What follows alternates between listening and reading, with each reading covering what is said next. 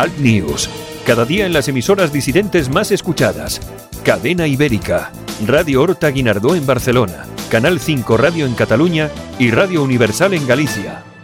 Buenos días, aquí comienza Alt News, 60 minutos de radio en directo desde los estudios de Cadena Ibérica en el País Vasco. Información, entrevistas, tertulia, de todo un poco para comenzar el día con información y opinión distintas, alternativas, sin complejos. Santiago Fontenla y su equipo comienzan el día contigo. Allá vamos. Saludos cordiales, bienvenidos. Esto es Al News, noticias e información alternativas aquí en Cadena Ibérica, Radio Horta Guinardó, Canal 5 Radio y Radio Universal en Galicia. Hoy es 28 de marzo del 19, son las 7 de la mañana, también pueden ser las 10 porque este programa tiene redifusión a esa hora. Saludos super cordiales de Javier Muñoz, que es en la técnica, este que os habla, Santiago Fontela y de todo el equipo que hace posible este programa. La temperatura mínima en España, un grado bajo cero en Teruel y la máxima en Pontevedra y Córdoba, 25 grados de temperatura.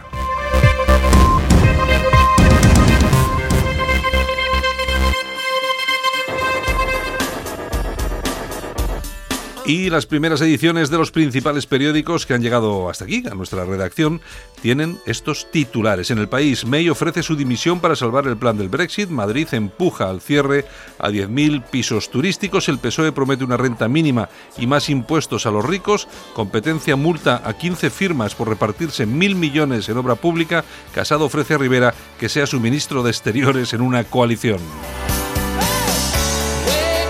En el mundo, un cartel multinacional infló un 20% obras de Fiat durante 14 años. Sánchez oculta su plan para Cataluña en su programa. May ofrece dimitir a cambio de que se apruebe su Brexit. Vargas Llosa, Obrador, debió enviarse la carta a sí mismo.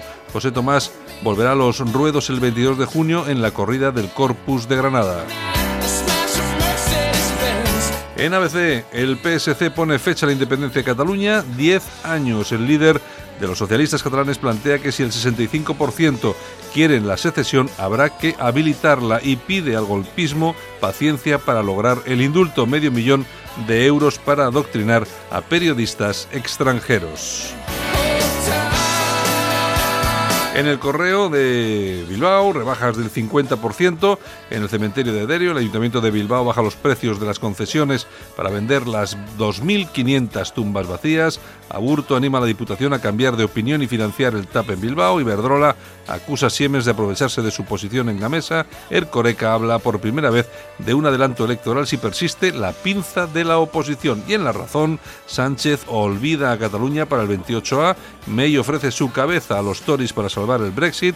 El rey llama a la fraternidad y Vargas Llosa critica a López Obrador. Agentes en los registros del 20S nos gritaban a pocos ha matado ETA. El film Conociendo a Astrid narra la dura vida de su autora.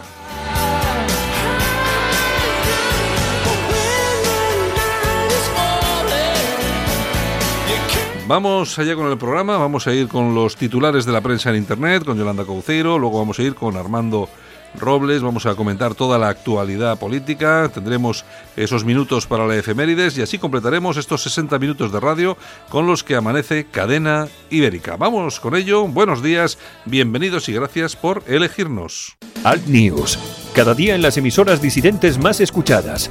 Cadena Ibérica, Radio Horta Guinardó en Barcelona, Canal 5 Radio en Cataluña y Radio Universal en Galicia.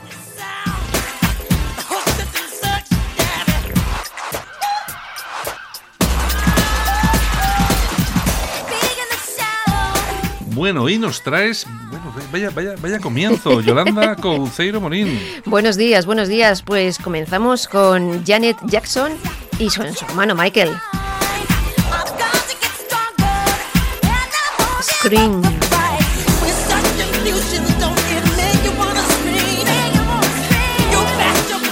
Un vídeo que creo que es espectacular. Es muy bueno, es muy bueno.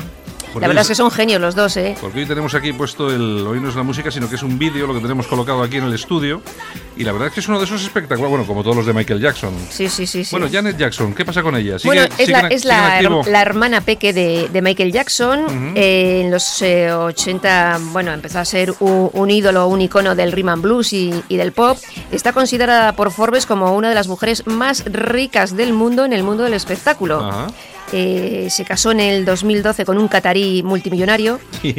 Tuvo un hijo, se separó y bueno, sigue, sigue trabajando.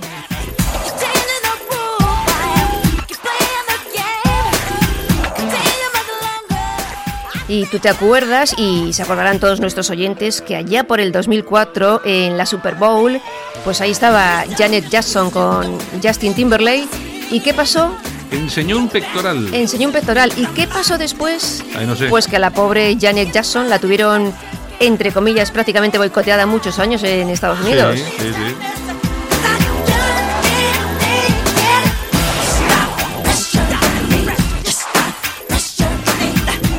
Bueno, la sociedad americana que sigue siendo muy puritana. Bueno, y- y- algunos decían que a Justin Timberlake eh, le, le nominaron al Oscar y a ella pues la boicotearon. y, eh, pero además es que lo, lo bueno del tema es que no se vio nada.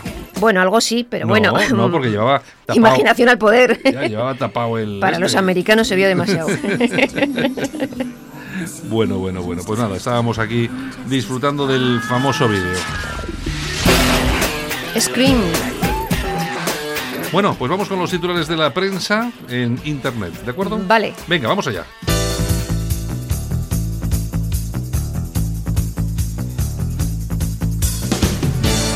Ahora en Alt News, revista de prensa. Los titulares de los medios alternativos en Internet con Yolanda Couceiro Morín.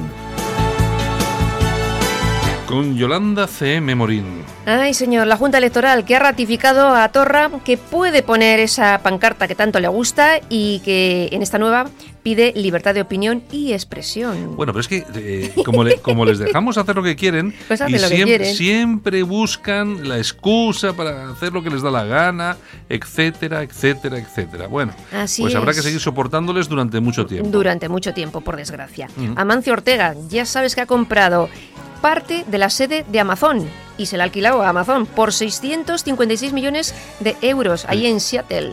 ¿Qué me dices? Sí, sí, sí, sí, sí. o sea, que sí, entonces sí. que ha ido hasta Seattle Ha comprado una parte de la... del almacén. o ¿Del almacén? Pero claro, una parte por 650 millones. Pues, Exactamente. La Y se lo ha alquilado. la, la parte será pequeña entonces, ¿no? Joder. La madre de Dios. Este Amancio Ortega es Sí, la pera, es ¿eh? un vivo, sí. ¿Qué más bueno, bueno, tenemos? bueno. Pues vamos, eh, nos vamos a alertadigital.com Ajá. Y aquí tenemos a Podemos. Podemos que defiende que si gobierna, indemnizará con más de 1.500 millones a los países, entre comillas, víctimas de la conquista de América. Bah, Lo ha dicho aquí la Yone Belarra esta... Eh, Chorradas. Sí, esto sigue exactamente con la gente, con las cosas que preocupan a la gente, dicen. El PP ha salido Suárez y Llana y ha dicho que bueno que España tiene que sentirse muy orgullosa. Hombre, pues claro que sí, porque es que todo esto es la, vamos a ver, es la famosa leyenda negra. Seguramente que los más jóvenes que No nos escuchan útiles. no han oído hablar mucho de la leyenda negra, pero la leyenda negra es eso, una leyenda negra que, se, que ha caído sobre España, que la han, eh, la han puesto en marcha quienes la han puesto en marcha, que son todos los enemigos tradicionales de España en, en Europa y en el mundo, y al final hemos tenido que cargar con una serie de cuestiones que son absolutamente falsas. Así es. Hay un, hay un, fíjate que había un, te lo diré, hay un, bueno, un vídeo, es que no me salía la palabra. Había un vídeo en, en internet que yo no sé, lo he visto en algún Twitter, pero eh, de un profesor mexicano. Bueno, yo no sé si era un vídeo en, de- en Twitter o si era un estaba en WhatsApp, no, no lo sé exactamente, pero bueno, era un vídeo sobre un profesor mexicano que explicaba un poco el tema este de la de la, de la De la conquista. conquista de América. Claro, la conquista de América. Entonces decía, vamos a ver, conquistados hemos sido conquistados todos. Y desde luego, lo de, lo de España aquí no fue como, como lo cuentan. Y eso lo hizo un mexicano. Y lo hizo ¿eh? un mexicano. Exactamente. En fin, ¿qué es lo que, qué es lo que hay? Cosas de los podemitas. Pues sí. Nos vamos a ramblalibre.com. Muy bien. Bueno, pues aquí tenemos a Max de Vos. Eh, tras las informaciones de Rambla Libre, resulta que Ricardo Garrudo salta de la lista del Congreso de Vox de Cantabria. Le sustituye. Emiliano del Valle, que fue consejero de presidencia con el PP eh, del 95 al 99. Todo el PP. Y qué casualidad que durante ese tiempo Pues eh, Garrudo tuvo ayudas para su empresa, esta Walder, de entre 500.000 y 1.200.000 euros. Eso lo dice Rambla Libre. Eso lo dice Rambla Libre. O sea que se ha caído. ¡Ay, Garrudo! Eso se ha caído. Bueno, es que claro, al final ya. Mira, oye, por cierto, que Aznar ha saltado a campaña electoral. Qué bueno es Aznar. Bueno, a la, a la pre-campaña electoral y ha dicho cosas como, como estas. Vamos a escucharlo. Y a mí, mirándome a la cara, nadie me habla de una derecha cobarde ni una derechita cobarde porque no me lo aguantan la mirada. A mí no me lo aguantan. Bueno, Tiene Y a razón. mí, mirándome a la cara, nadie me habla de una derecha cobarde ni una derechita cobarde porque no me lo aguantan la mirada. A mí no me bueno, lo le ha lanzado hoy un órdago a Aznar a, a Santiago Abascal en Bueno, condiciones, y ¿eh? tiene razón, Santiago Abascal es incapaz de decirle a Aznar a la cara derechita no, cobarde. No, no puede, no puede. No No, puede. no puede, no, no puede. Aunque quiera, no puede. No puede, no, pero es que además vamos a ver, eh, yo, vamos a ver, hay, aquí hay cosas que pueden gustar más, pueden gustar menos y tal, pero hay, cos- hay cuestiones como esto de lanzarse a la arena política y, y diciendo que el PP es una derechita cobarde. Pueden hablar de que las unas políticas concretas, que lo que ha pasado, por ejemplo, en Cataluña, que le parece que se ha actuado con cobardía a la hora de aplicar el 155, vale, vale, podemos estar de acuerdo o no, pero llamar al PP derechita cobarde sin especificar exactamente por qué, dando a entender que que, es una, que es una que es absolutamente toda eh, todo el PP una derecha cobarde después de todo lo que ha pasado con ETA, los atentados, claro, tú vete a Aznar, hay que acordarse cómo salió del coche aquel del atentado este hombre. Oye, ¿y a cuántas derechitas cobardes ha llevado a Vox? Bueno, claro, ¿y a cuántas derechitas cobardes están llegando a Vox? Porque lo acabas de decir tú en, una, en un titular, que efectivamente ahí había un tipo del, no sé quién ha sido el que has comentado tú, pero que fue de, algo consejero de la presidencia. Exactamente, en el PP. Emiliano del Valle. Emiliano del Valle, pues vamos, me imagino que ahora, o es que ahora ha dejado de ser eh, cobarde porque se ha pasado a Vox. Es que, vamos a ver, que está muy bien la crítica política. Yo entiendo que hay que criticar al adversario, porque eh, la política es eso, ¿no? La crítica y tal. Pero no hay que perder el respeto. Hay que mirar donde hay que mirar. Y no hay que mirar ni al PP, ni hay que mirar desde el PP a Vox. Lo que tienen que hacer los dos, eh, y con Ciudadanos, si es posible, mirar al verdadero enemigo, que es Podemos, Pedro Z. Pedro, bueno, la izquierda en general. Los que están llevando a este país al desastre. Mientras no hagan eso, pues mal asunto, mal asunto. Así Pero es. bueno, Bueno, ¿qué más? seguimos. La tribuna del País Vasco.com. ¿Qué tenemos? El número de extranjeros residentes en el País Vasco ha crecido cerca del 10% desde 2015. 13.703 personas. El País Vasco es la novena comunidad con mayor número de inmigrantes empadronados, 151.500. 150. 20 22.000 son marroquíes. Este colectivo ha aumentado un 16,4%.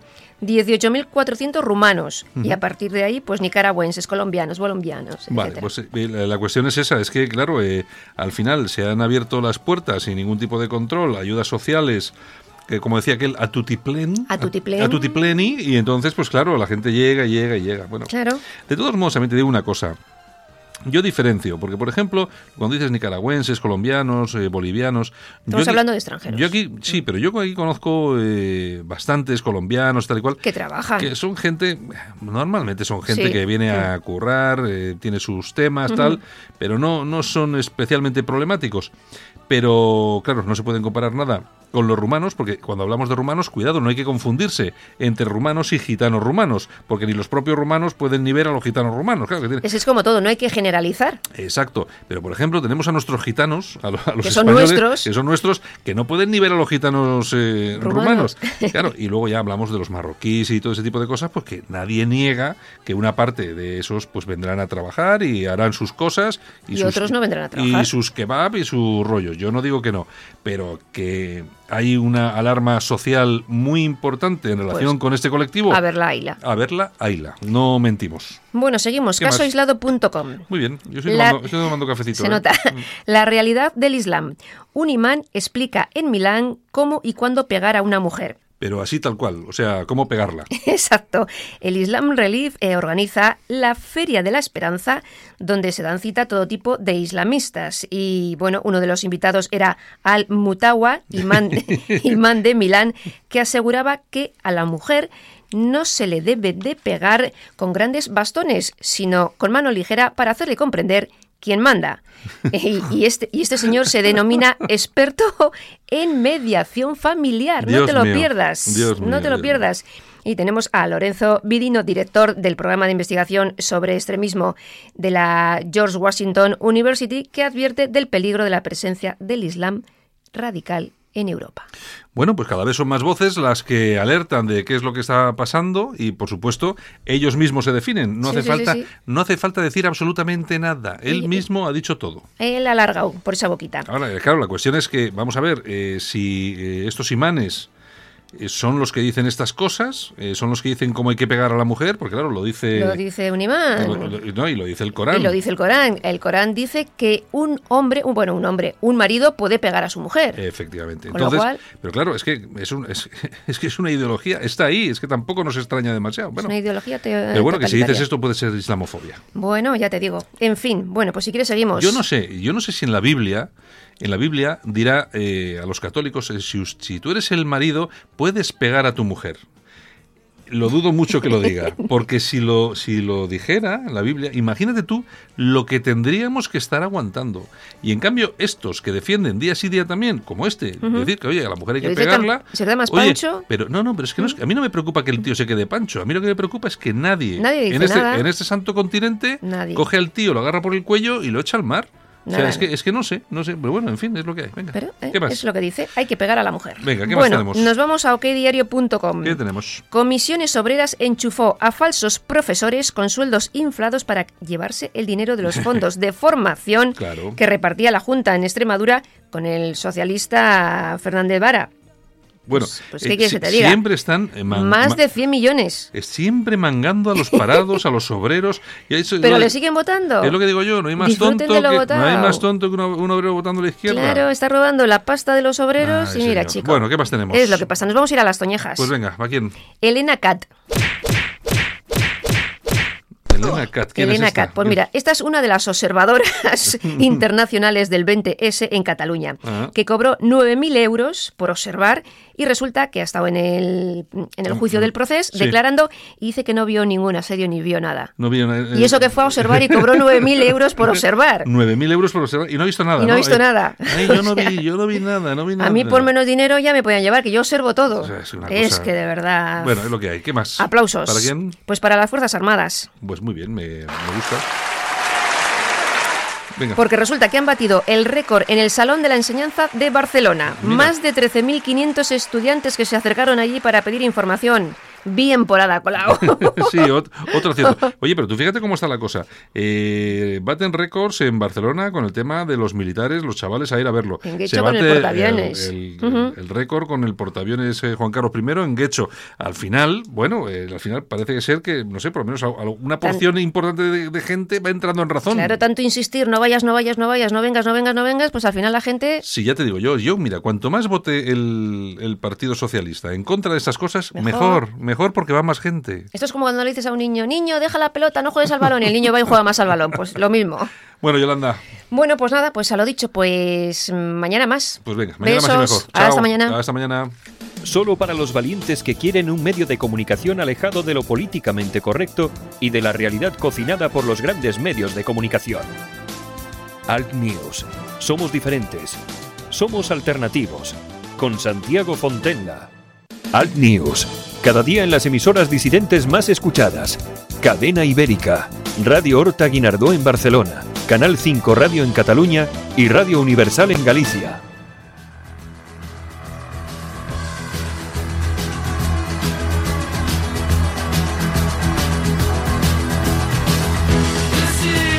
Hablemos del reemplazo de la raza blanca. El pasado viernes 15 de marzo, el australiano Brenton Tarrant abrió fuego en dos mezquitas de Nueva Zelanda, matando a 50 personas e hiriendo a otras 50. Tarrant quiso asegurarse de que el mundo sabía por qué lo hacía, y para ello publicó previamente un manifiesto de 74 páginas titulado El Gran Reemplazo. En su proclama preveía con gozo las consecuencias de su atentado, el comienzo de la guerra. Una guerra entre razas, entre derecha e izquierda, entre el Islam y la cristiandad. Una guerra por la supervivencia de Occidente. Lo está consiguiendo. Describió cómo los progresistas usarían el ataque para pelear nuevamente contra la libertad de posesión de armas y así ha sido. El gobierno neozelandés ha prometido severas reformas en la ley de regulación de armas del país, que se harán públicas en los próximos días, a la par que multitud de políticos de la izquierda estadounidense han reclamado lo mismo para su país. Mientras, el bando republicano se agarra a la segunda enmienda más fuerte que nunca, agotados después de dos años donde los demócratas no han parado de intentar meter mano a la Constitución y por ende a lo que los conservadores entienden como libertad. Esto también lo presumía Tarran en su manifiesto, cuando se autopreguntaba si su ataque no provocaría que se exigiera la prohibición de armas en Estados Unidos, autorrespondiéndose, cito, sí, ese ha sido el plan desde el principio. Dijisteis que lucharíais para proteger vuestros derechos y vuestra constitución. Bueno, pronto llegará el momento. Fin de la cita. Pero sin duda, la clave de todo lo que se está cumpliendo de su manifiesto lo tenemos en Turquía, a la que acusa de ser una fuerza enemiga a la que hay que expulsar de Europa para recuperar Constantinopla, lanzando una amenaza a todos los turcos. Cito, regresad a vuestras propias tierras ahora que aún podéis. Fin de la cita. Siendo más específico aún con Erdogan, a quien le dedica unas palabras que temo sean la causa real de la deriva personal que ha tomado este asunto. Cito, Erdogan, el líder de uno de los enemigos más antiguos de nuestro pueblo y del grupo islámico más grande de Europa. Este señor de la guerra debe sangrar por última vez mientras visita a sus soldados étnicos que actualmente ocupan Europa. Su muerte también abrirá una brecha entre los invasores turcos que actualmente ocupan nuestras tierras y los europeos étnicos, mientras que al mismo tiempo debilitará a los turcos que permanecen en la región, eliminando a uno de los principales enemigos de Rusia y desestabilizando y fracturando la OTAN. Fin de la cita.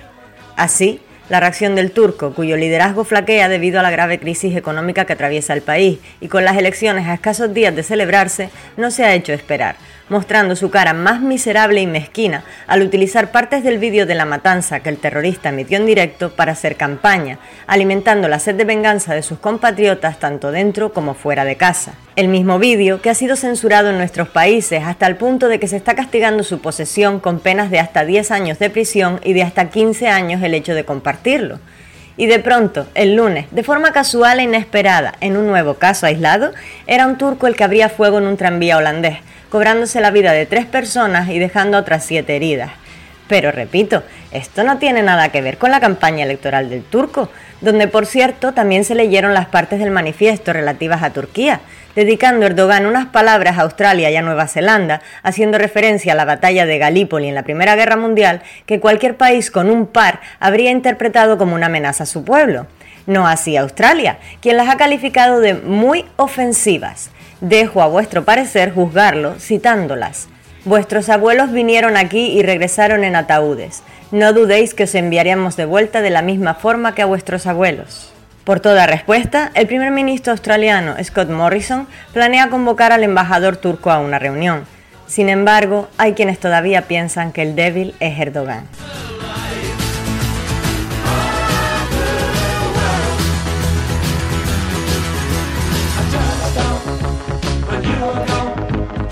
Escuchas Alt News, noticias alternativas en cadena ibérica, con Santiago Fontenla.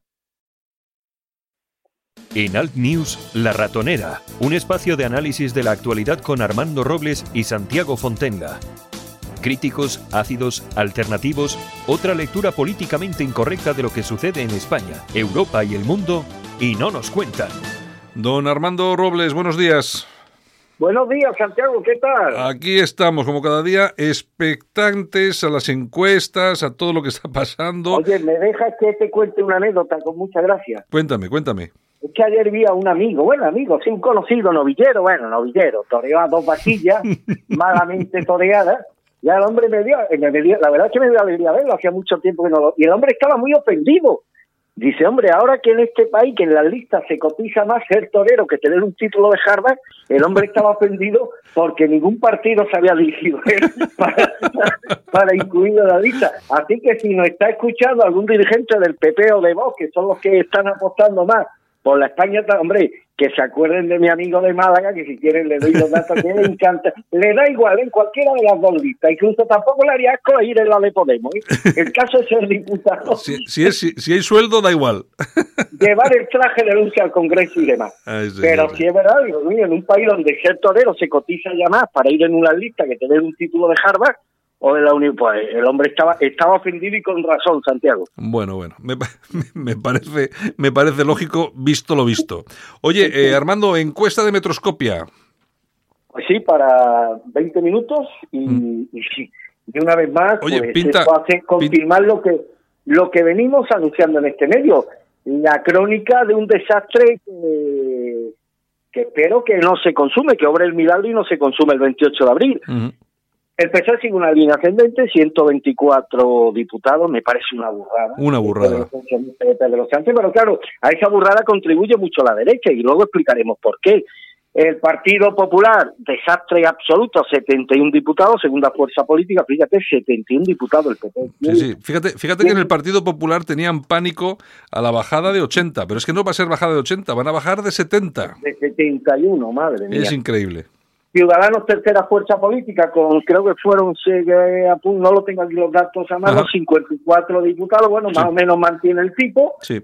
cuarta fuerza política Podemos con 38 y parece que la curva ascendente de Vox pues empieza a dar síntomas de agotamiento y Vox se queda con 31 diputados. Hombre que está muy bien es una pasada. Pero si nos atenemos a las expectativas que parecía que estos no iban a tener techo y demás bueno, pues parece que ya hay un estancamiento y demás, y que más o menos Vox se va a quedar con ese con ese porcentaje. Hombre, pero... Escenario, escenario postelectorales que vislumbro, es que ni siquiera con los datos de metroscopia, ni siquiera al PSOE no le serviría un acuerdo con, no le alcanzaría con un acuerdo con Podemos, o sea, tendría que pasarlo con Podemos con los separatistas.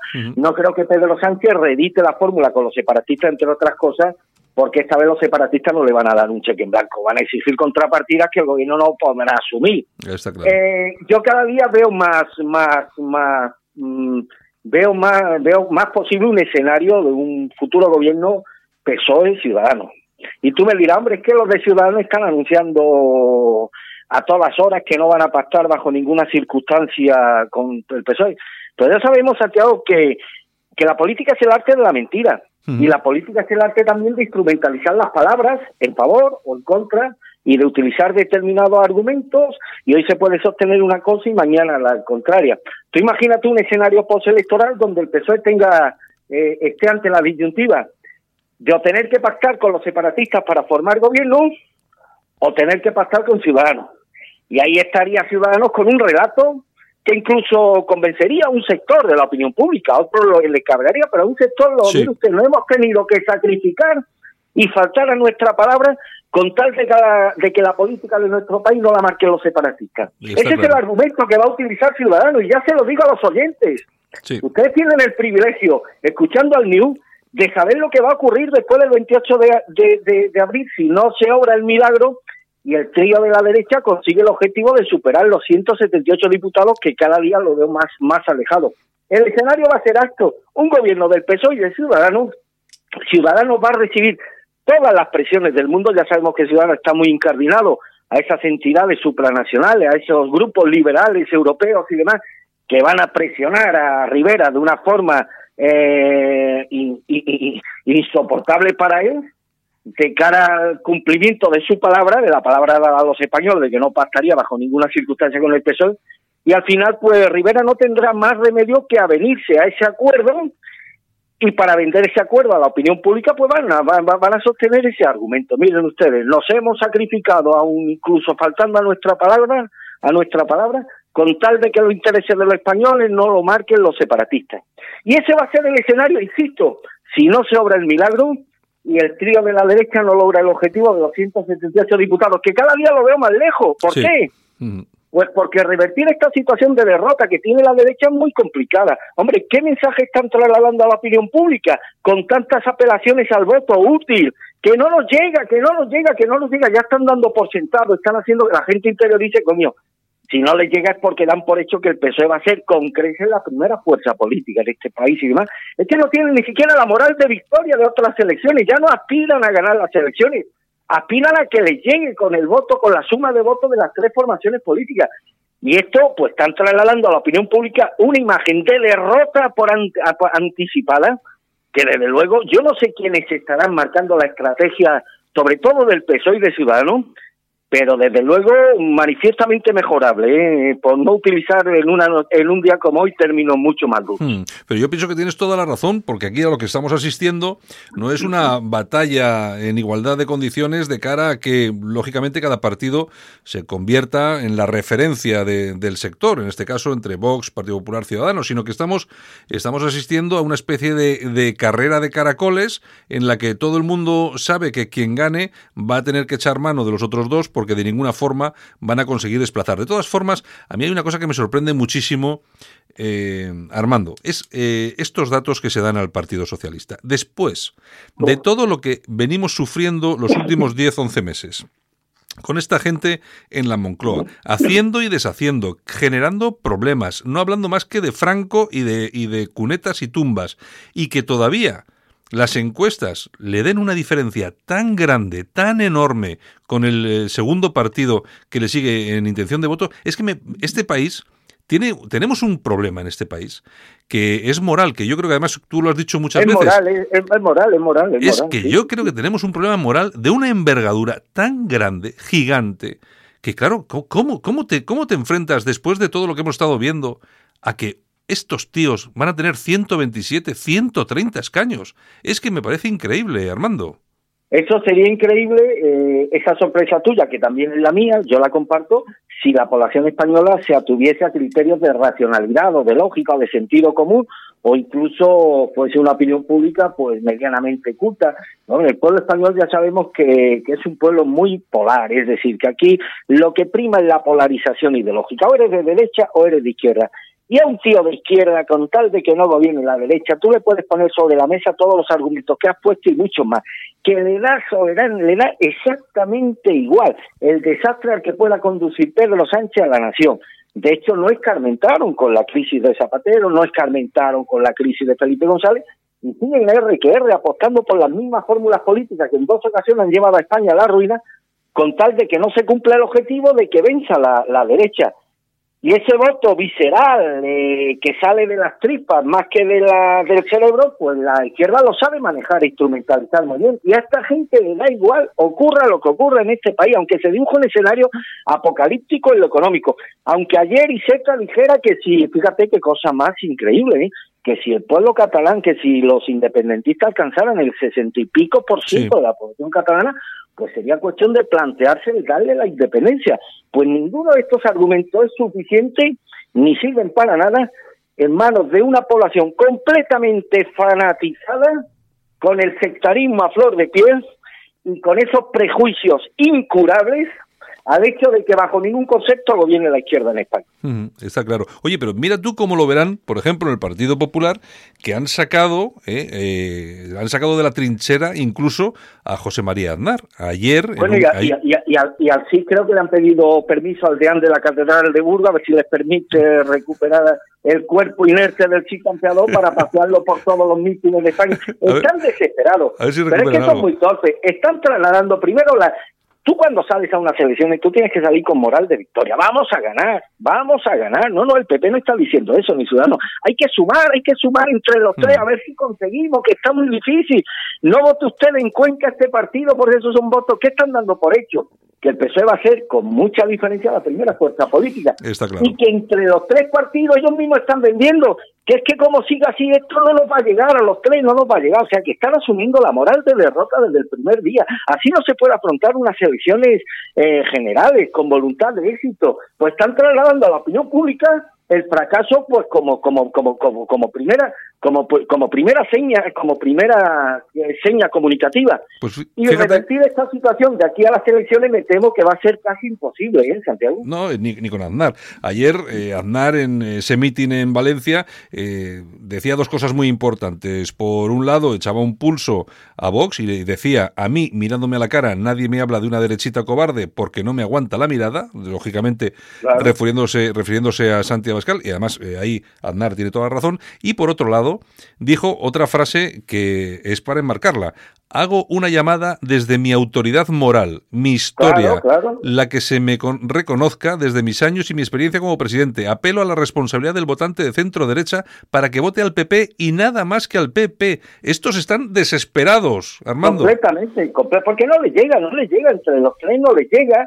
Y esto, pues, están dibujando un escenario ya de, de derrota y dan por anticipada que, que, que no están sumando, que no y además el PSOE tiene que estar encantado. Primero, pues no tiene que hacer nada. Pedro Sánchez con vender sus dos, sus dos historietas que está vendiendo los mítines. La, la, derecha se está eh, despedazando ella misma. Las críticas, hoy Rivera se ha metido con. Ayer le ofreció este el Ministerio de Exterior y luego Rivera de, la universidad. le ofreció el Ministerio de Universidades. Que si la derechita cobarde, que si no me mira a los ojos. Es un espectáculo dantesco el que está dando la derecha. Están enfrentados entre ellos. Y el PSOE, pues con el camino expedito para volver a, bueno, pues para conseguir algo que hace un año hubiera sido impensable.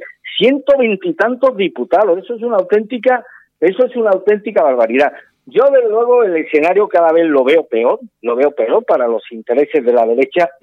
Yo no sé si este país podrá sobrevivir a cuatro años de, de Pedro de Pedro Sánchez, muy presumiblemente apoyado por, por Ciudadanos, pero desde luego los estrategas de la campaña, tanto del PP como de Ciudadanos, deberían ser sometidos al más estricto veredicto en nombre primero de la dignidad del pueblo español y en segundo lugar en nombre de la dignidad de estas formaciones políticas que están arrastrando su dignidad, la dignidad política de los militantes del PP, de Ciudadanos y en menor instancia de Vox, la están reduciendo al nivel de las cloacas, Santiago. Está, está absolutamente claro. Bueno, y, lo de Vox que sigue, es todo, es todo un espectáculo. La familia de Santi Abascal al completo ha dado ya el salto definitivo del PP a Vox en puertas de las elecciones generales. No, no, falta, falta, una prima segunda de Abascal que no han podido todavía ya la como venida. No, ¿eh? no, la han localizado. Bueno, al, al, líder de Vox, cabeza de lista por Madrid, le acompañan en, la, en las planchas electorales su tía, su madre y una de sus hermanas según consta en las candidaturas publicadas en el Boletín Oficial del Estado. Es decir, toda la familia hay ahí.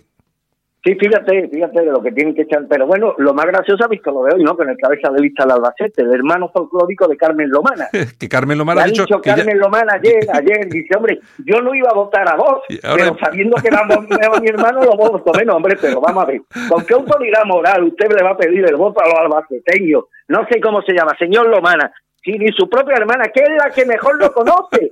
¿Cómo será usted para que su propia hermana diga esto? Que es la, la que mejor lo conoce en este mundo, diga que no lo va a votar. Pero ¿con qué autoridad moral se busca a los barrios de Albacete a pedir el voto, señor Lomana? Es que todo, de verdad, es, es un espectáculo existente. Ya lo de los toreros, y lo de esto. O sea, pone, antes yo me acuerdo que se ponía los intereses de la, nación en las mejores manos, lo que decía José Antonio, los mejores al poder, los mejores en cargo de responsabilidad, lo que hace cualquier empresa privada, no, no.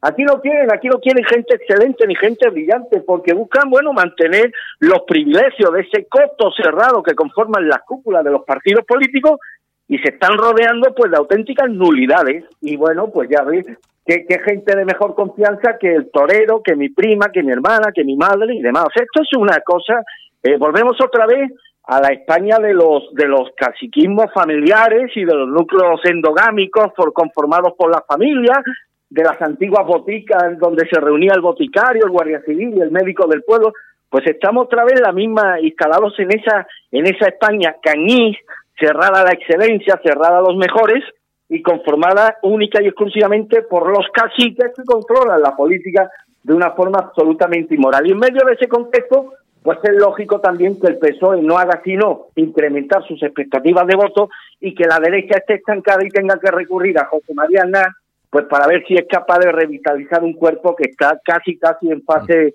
en fase terminal, Santiago. Bueno, y el último, no sé, movimiento extraño que ha habido en Vox se ha producido en Cantabria. Eh, se había hablado de Ricardo Garrudo, que es eh, patrono de la, de la Fundación de NAES, eh, es una de las personas cercanas a Santi Abascal, es una persona que tenía sus empresas en China, un tema patriótico hasta cierto punto, pero bueno, y entonces, bueno, la, la cuestión es que la empresa, una de sus empresas, Walder me parece que se llamaba, pues me parece parece, bueno, se ha ido al traste, ha dejado ahí una serie de deudas. La cuestión es que después de todas las denuncias que se han producido en la prensa, eh, este señor ha, dedicado, ha decidido quitarse de en medio, abandona la cabeza de lista por eh, Cantabria en las elecciones generales y pasa a otra persona a hacerse, hacerse cargo del tema. Pero es otra persona que tú fíjate, resulta que es eh, fue el consejero de presidencia del Partido Popular, que algunos, pues, algunos denuncian que estando este señor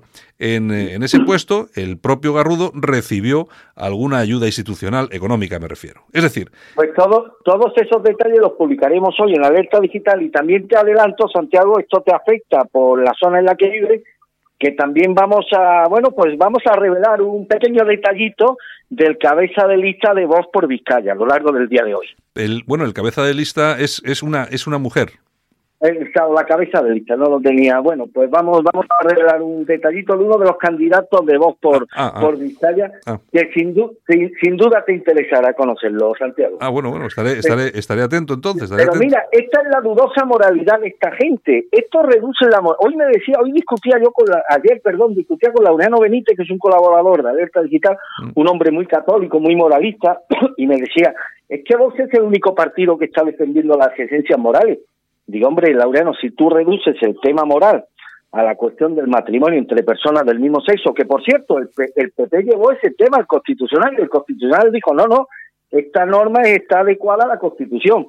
Y no se enfrentan a la Constitución, que es de la que emerge, es la base legal de la que emergen todas estas normas, que hayan sustento en la Constitución. Mira cómo vos no se enfrenta a la Constitución, ni dice de revocar la Constitución. Tú ayer me preguntaste Oye, ¿no te resulta curioso que vos, siendo un partido supuestamente autonomista, se presenta a las autonómicas? Tú sabes que en el día de ayer o anteayer, perdón, vos recibió tres millones, los primeros tres millones de euros procedentes de su actividad parlamentaria en la, en la Junta de Andalucía. Yo espero que en coherencia a lo que proclaman, que esos tres millones de euros lo destinen a Cáritas. Yo creo que sí, que terminarán dándoselo a Cáritas, ¿no? Seguro. En coherencia con lo que defienden.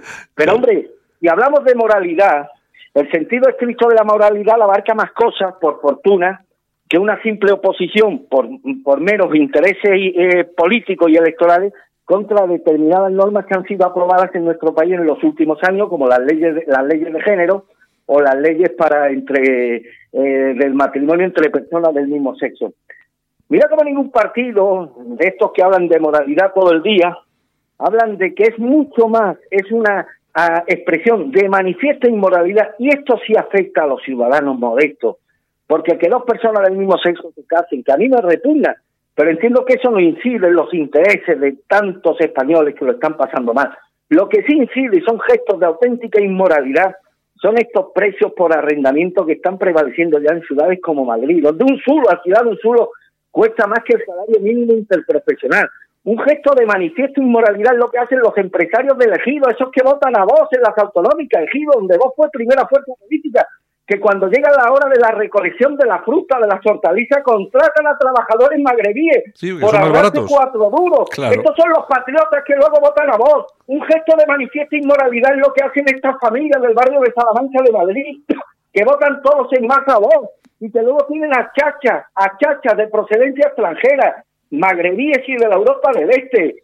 Gestos de manifiesta inmoralidad es haber estado al frente de una fundación sin ninguna utilidad social cobrando 80.000 euros al año mientras tus compatriotas están pasando por situaciones de auténtica penuria económica. No reduzcamos solamente el tema de la inmoralidad a los dos o tres asuntos que electoralmente le interesa a vos. Por desgracia, este es un país profundamente inmoral y esa inmoralidad se manifiesta en amplio sector de la sociedad española. Y a mí me extraña que nadie del Partido Popular refute los argumentos mentirosos e hipócritas de vos con e, degradando hechos como los que acabo de mencionar esta mañana, Santiago.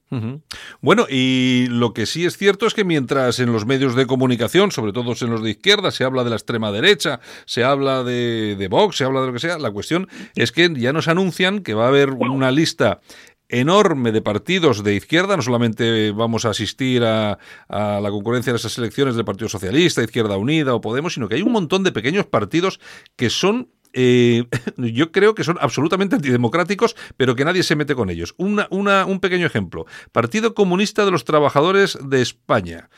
otro, Partido Comunista Obrero Español. Izquierda Anticapitalista Revolucionaria.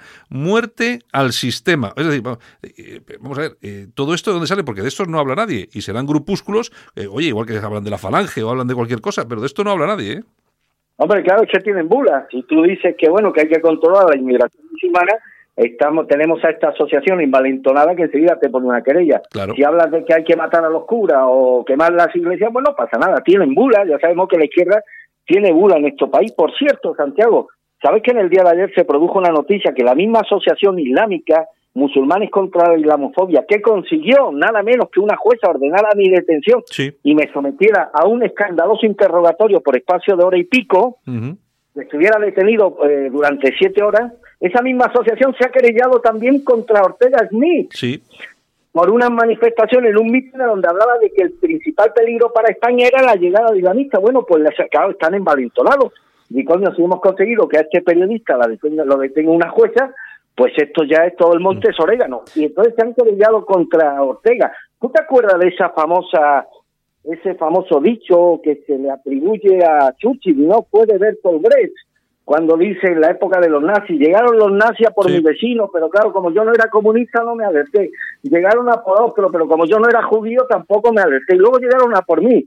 Cuando a mí me detienen y salvo mi amigo Santiago Fontella salvo Yolanda Couseiro, salvo Raúl González Zorrilla, director de la Tribuna del País Vasco, y salvo José Le Sánchez, ningún periodista, ningún partido político, ninguna de estas asociaciones a las que supuestamente les preocupa tanto el tema islámico, dijeron esta boca es mía, pues estaban dejando también expedito el camino, expedito el camino, porque lo que pretenden esta gente es decir, pero si ellos mismos están unidos, si entre ellos mismos pasan de que esto, de lo escandaloso que es que a un periodista se le detenga por decir que en las mezquitas, que en algunas mezquitas españolas se adoctrina a los fieles en el odio. Si esto no tiene consecuencias, más allá de los cuatro amiguetes, pues antes Castilla y ahora vamos a por el otro y a por el otro y ahora le ha tocado a Ortega mí. Bueno, y no solamente... ha pasado a Fiscalía y me gustaría saber cuáles van a ser los mm. siguientes pasos de la Fiscalía. Y, no solamente eso, porque también han puesto una denuncia contra la periodista de OK Diario, María Jamardo creo que se llama, y también por unas declaraciones que hizo en un programa que participaba en televisión sobre esto. Bueno, yo creo que ahora estos han cogido ese, ese hilo y siguen por ahí. De todas formas, bueno, aquí lo que siempre hay que tener sobre todo es prudencia de momento, porque yo creo que en, no en mucho tiempo pues las cosas van a ir de otra forma, porque la gente, sobre todo los afectados, van a comenzar a hablar un poco sobre quiénes son, quién es esta gente y qué es lo que están intentando. Porque claro, es que además luego siempre van vendiendo el rollito de siempre de la libertad, de la democracia, los derechos humanos, el odio, y resulta que son los que quieren traer la Sharia a este país y a Europa, que lógicamente está y choca con, con los derechos eh, humanos y sobre todo con el sistema democrático. Eh, es decir, hay que empezar, hay que empezar no a criticar en los medios, sino que hay que empezar un debate, eh, un debate cultural con toda esta gente para tumbar sus argumentos que además son falsos. son falsos. Son falsos. Bueno, eh, que bueno, y hablando de argumentos falsos, eh, hablamos de López Obrador. El último que le ha contestado ayer también ha sido Vargas Llosa. Se tendría que haber mandado la carta a él mismo, ha dicho Vargas Llosa. Eh, yo, yo te invito a Santiago, invito a todos los oyentes a que veáis los vídeos, los vídeos que hay actualmente publicados en la alerta digital sobre los horrores que están aconteciendo ahora en México, torturas y asesinatos de personas. Ya eh, advierto que son imágenes extremadamente duras, pero sobre todo que revelan el grado de crueldad en el que vive instalada la sociedad mexicana. ¿Cómo se matan entre, no tienen que ir los conquistadores españoles, los, se matan entre ellos mismos. Es, increíble. es una gentuza y hace bien Donald Trump en poner un muro que tendría que llegar hasta la luna para evitar que esta gente convierta Estados Unidos en el estercolero en el que han convertido, en el que han convertido México. Y son desde luego, Santiago, imágenes absolutamente estremecedores del grado de crueldad en el que vive instalada la sociedad mexicana pero sobre todo de la indefensión, de la indefensión legal, de la falta de garantías legales, de la falta de autoridad política, que todo esto describe pues un Estado con un vacío de autoridad que impregna ya amplios sectores de la sociedad de la sociedad española. Yo eh, me han indignado las palabras de López Obrador, pero sobre todo me han indignado por el desprecio que hace a su propio pueblo, a sus propios ciudadanos, a sus compatriotas, a nuestros hermanos, en muchos casos hermanos de sangre y de apellido.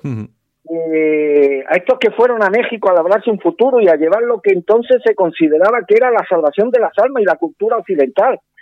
Y, y que este hombre desprecie, desprecie todos esos momentos absolutamente legendarios que protagonizaron aquellos españoles, que con todos los paréntesis que se quieran respecto a actos de crueldad inevitables en cualquier actividad humana, pero creo que dejaron la semilla, la mejor semilla que se podía haber sembrado en México, en cualquier país del mundo, que es la semilla de la civilización occidental y de la espiritualidad cristiana, un país donde los aztecas, donde los aztecas sacrificaban a sus propios seres, la conquista de Hernán Cortés, la victoria de Hernán Cortés sobre Moctezuma, no hubiera sido posible sin el apoyo de todas esas tribus mexicanas que estaban hartas de las crueldades de los aztecas, en una crueldad en su máxima expresión. Y hombre, si revisamos la historia y somos críticos con la historia, seamos también críticos en lo que nos compete, en lo que nos compete a nosotros.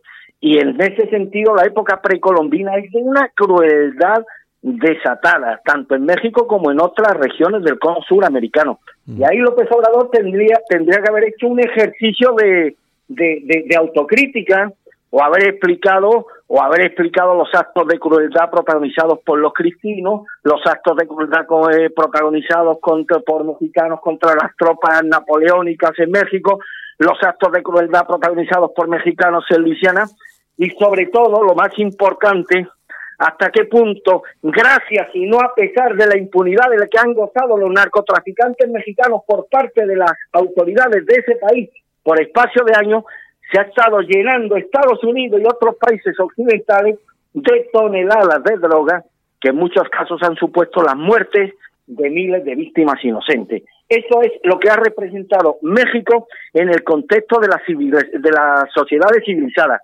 Crueldad, corrupción, criminalidad y las más bajas y, la, y las ayecciones más bajas o más grandes que se puedan degranar en nombre de la indignidad humana. Hmm, pues Mario Vargas Llosa, que estaba en Argentina, en Córdoba concretamente, ha dicho, a propósito de controversias, me gustaría citar una carta que el flamante presidente de México ha enviado al rey de España y entiendo que también al Papa, sugiriéndoles que pidan perdón por las violencias que se cometieron en aquellos años rudos. Tengo la impresión de que el mandatario mexicano se equivocó de destinatarios, ya que esa carta debió mandársela él mismo y responderse, o respondernos, a la pregunta de por qué México, que desde hace 200 años es independiente y soberano, tiene todavía tantos millones de indios marginados, pobres, ignorantes y explotados. Le da, le da duro, le da bastante duro al listo este de Manuel López Obrador. Claro, y es que hay que, y yo, y se ha quedado corto.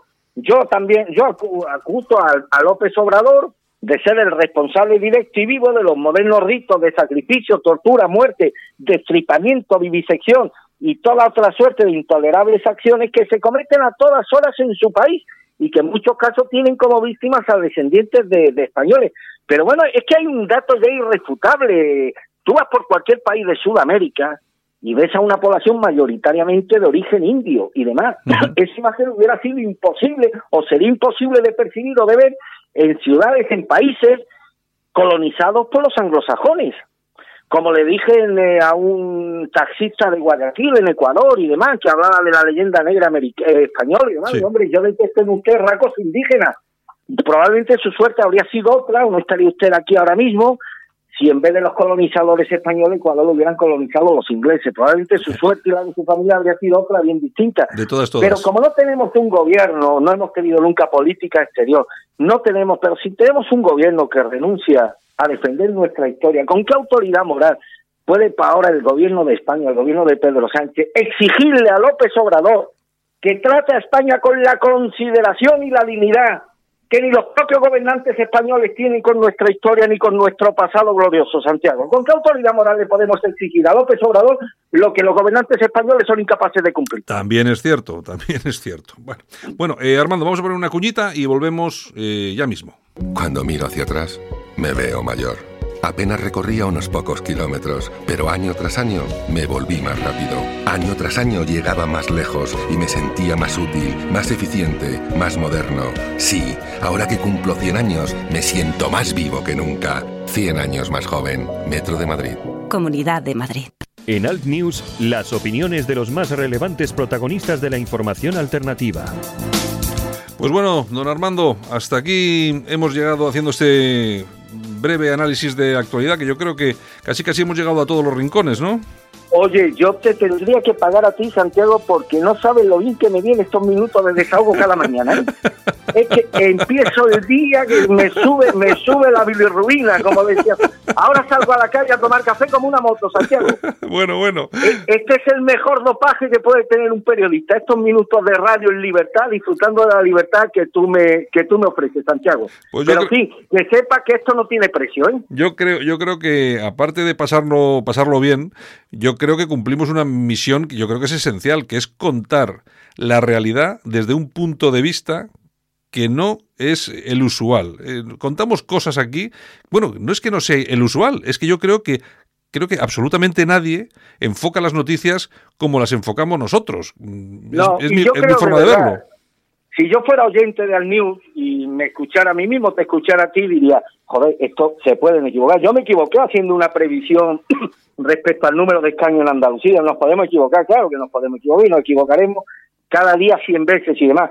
Pero yo creo que cualquier oyente percibe sobre todo sinceridad en lo que decimos, que creemos en lo que decimos y decimos lo que pensamos. Y esto inevitablemente está preñado también, eh, eh, nuestras actitudes y nuestras acciones están preñadas de errores. Pero yo creo que la gente sí percibe y dice, joder, estos tíos no están aquí interpretando un papel teatral, ni están fingiendo un posicionamiento que no siente. Estos tíos realmente están creyendo lo que están diciendo. Y yo creo que eso lo percibe y lo agradece el oyente, Santiago. Está claro. Y yo creo que por eso nos escucha, nos escucha bastante gente y cada día más, que siempre es una alegría. Bueno, Armando, oye, pues eh, mañana estamos de nuevo.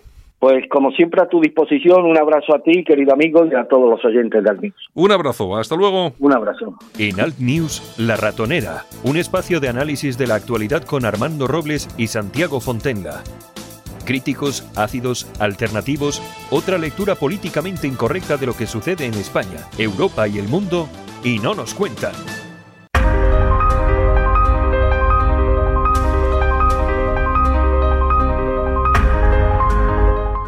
Pedro Ángel López nos trae las efemérides del día. Es tiempo de repasar la historia de España en Alt News. Don Pedro Ángel López, buenos días. Buenos días.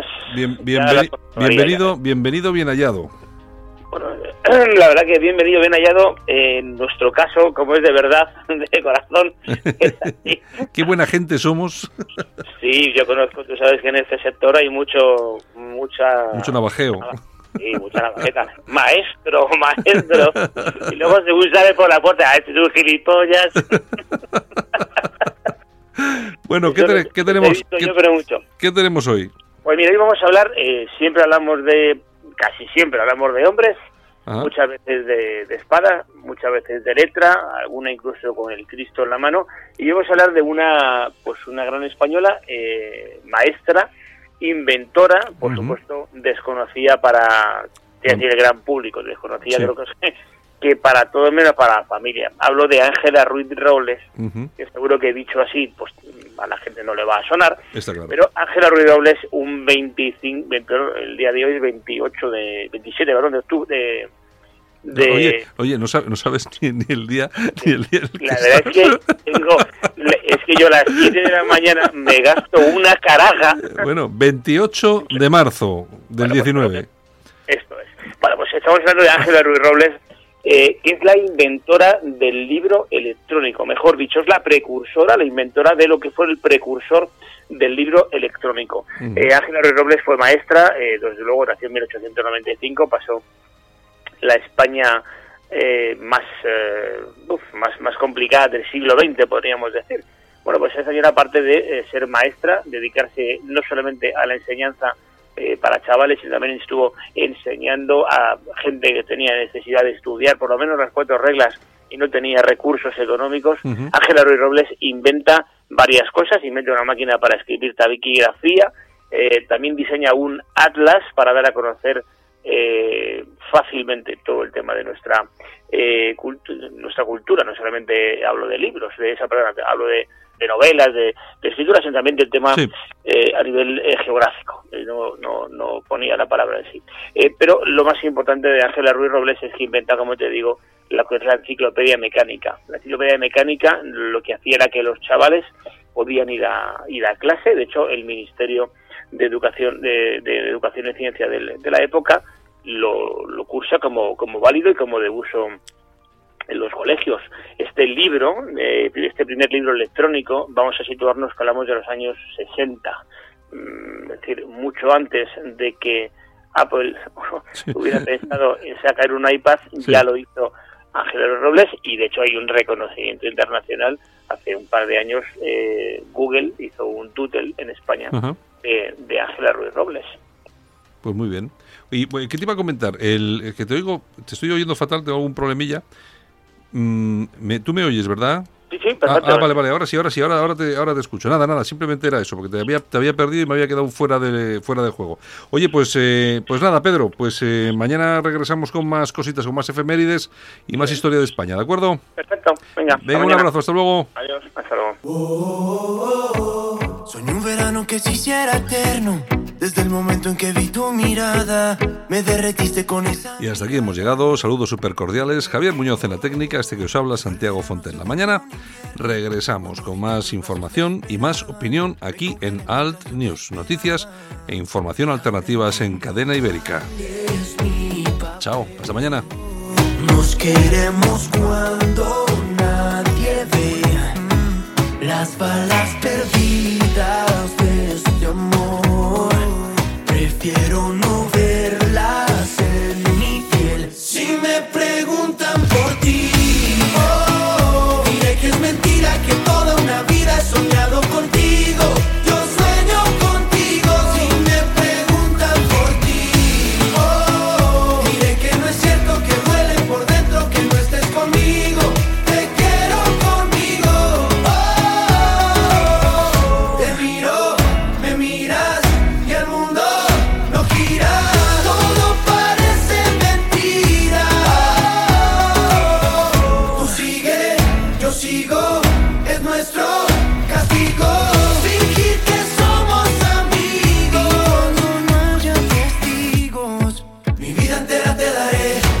cuando nadie.